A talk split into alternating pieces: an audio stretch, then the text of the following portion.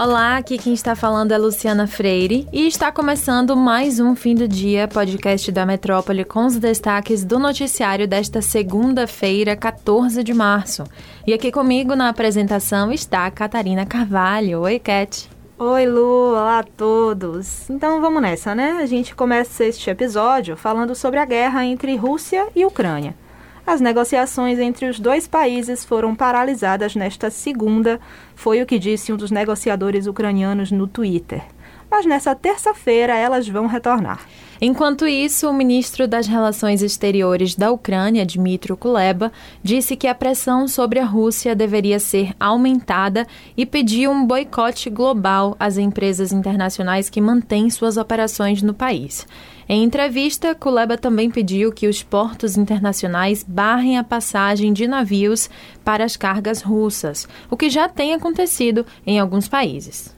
O número de refugiados da Ucrânia desde a invasão russa em 24 de fevereiro subiu para mais de 2,8 milhões, mostraram dados da Organização das Nações Unidas, a ONU, nesta segunda-feira. Essa é a crise de refugiados que mais cresce na Europa desde a Segunda Guerra Mundial. Um centro de educação para jovens perto de Auschwitz, dedicado para preservar a memória da Segunda Guerra Mundial e do Holocausto, abriu suas portas para ajudar refugiados que fogem da guerra da Ucrânia. O centro, que fica a cerca de 2 quilômetros do antigo campo de extermínio, pretende fazer todo o possível para garantir que aqueles que fogem da guerra tenham um lugar seguro para ficar, foi o que explicou o diretor do espaço. Por aqui, seguimos de olho nas atualizações do conflito. Vamos falar de política agora, no cenário nacional. 2022, ano de eleição, e as peças se movimentam. O governador do Rio Grande do Sul, Eduardo Leite, do PSDB, sinalizou mais uma vez nesta segunda que pode voltar à corrida presidencial.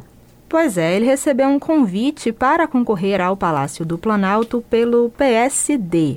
A aproximação do governador com o partido tem rendido críticas da direção nacional tucana, mas é incentivada por aliados do Rio Grande do Sul.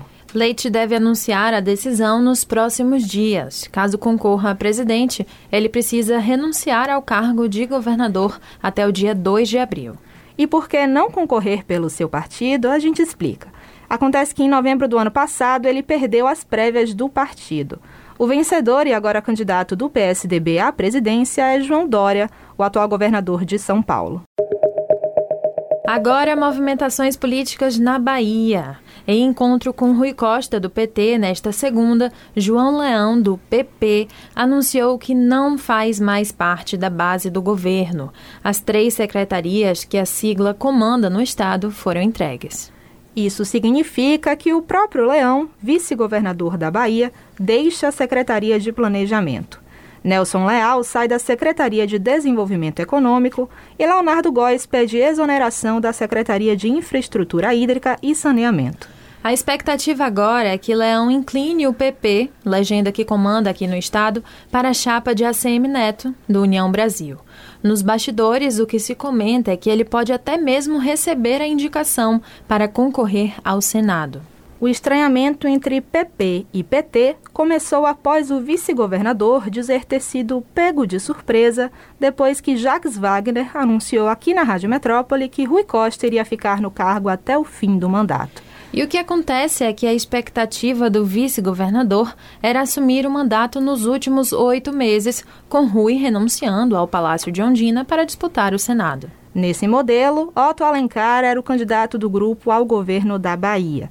Mas Otto não quis concorrer e o PT reivindicou a cabeça de chapa, colocando Jerônimo Rodrigues, secretário da Educação, como candidato para manter a hegemonia do partido na Bahia, que já dura 16 anos.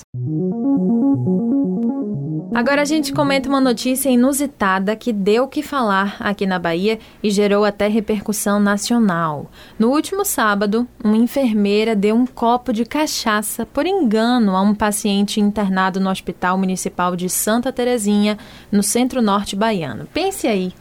Isso mesmo, a paciente Zenilda Lisboa deu entrada na unidade sentindo fortes dores no estômago e foi medicada e colocada em observação. Até aí tudo bem, né? Mas a situação mudou de figura quando Zenilda pediu água para a enfermeira. Assim que bebeu, a paciente percebeu que, na verdade, se tratava de uma bebida alcoólica no copo. Ao portal G1, a enfermeira Valcido Santos explicou que pegou a garrafa com o líquido em cima de um armário, onde a equipe costuma deixar a água para agilizar o atendimento aos pacientes. Por estar de máscara, Valci disse não ter percebido a diferença entre o líquido. Pois é, e depois de tomar cachaça, a Zenilda passou mal novamente e precisou ficar internada. A boa notícia é que nesta segunda-feira ela teve alta médica e já está se recuperando em casa. Hoje, o secretário de Saúde de Santa Terezinha, José Lindomar, se pronunciou e pediu desculpas pelo ocorrido. Ele disse ainda que uma sindicância foi aberta para investigar como a tal cachaça foi parar na unidade. E ainda falando sobre as barberagens em atendimentos médicos na Bahia, no último domingo, dia 13, o que era para ser um exame de rotina se tornou uma dor de cabeça para a advogada Laura Nogueira, de 48 anos. Isso porque, depois de fazer o exame de ressonância magnética, ela percebeu que tinha sido esquecida dentro da máquina. Laura sofre com constantes dores na coluna e já se acostumou a fazer esse exame para checar a lombar e também a cervical. Pela experiência, a advogada sabe exatamente quando termina a ressonância. No entanto, dessa vez, quando acabou, ela ficou esperando para ser retirada da máquina e ninguém veio. O caso aconteceu na Clínica Delfim, na unidade do Itaigara, em Salvador. Segundo o relato da paciente, tudo durou uns 10 minutos. Como ela estava apenas com o corpo do joelho para baixo de fora do equipamento, ela gritou e balançou as pernas para chamar a atenção, mas de nada adiantou. Laura ainda tentou apertar a bombinha de segurança, que é um aparelho dado ao paciente assim que ele entra na máquina. A orientação é que, caso sinta alguma coisa, ele deve apertar a bombinha para avisar a equipe médica e ser retirado. No caso da advogada, o dispositivo também não funcionou. Com relação à postura da clínica, Laura se queixa da falta de assistência prestada a ela. Além dessa situação desesperadora, todo o processo de realização do exame foi marcado por descontentamento. De acordo com a paciente, o procedimento foi agendado para as 10h30 da manhã, mas só foi feito por volta do meio-dia e quase duas horas de atraso, né? Procurada pelo Metro 1, a Delfim não respondeu os questionamentos da reportagem feitos via e-mail até o momento da publicação. E é isso, pessoal. O episódio de hoje fica por aqui, mas se você quiser ter acesso a essas e outras notícias, é só entrar no metro1.com.br para se manter bem informado. Acompanhe a gente também pelas redes sociais, arroba grupo.metrópole no Instagram e arroba metrópole no Twitter. Sempre lembrando que você pode ativar as notificações no Spotify para receber um alerta a cada nova edição do fim do dia. Tchau, Lu. Tchau, pessoal. Foi um prazer. Até a próxima. Valeu, Cat. Tchau, pessoal.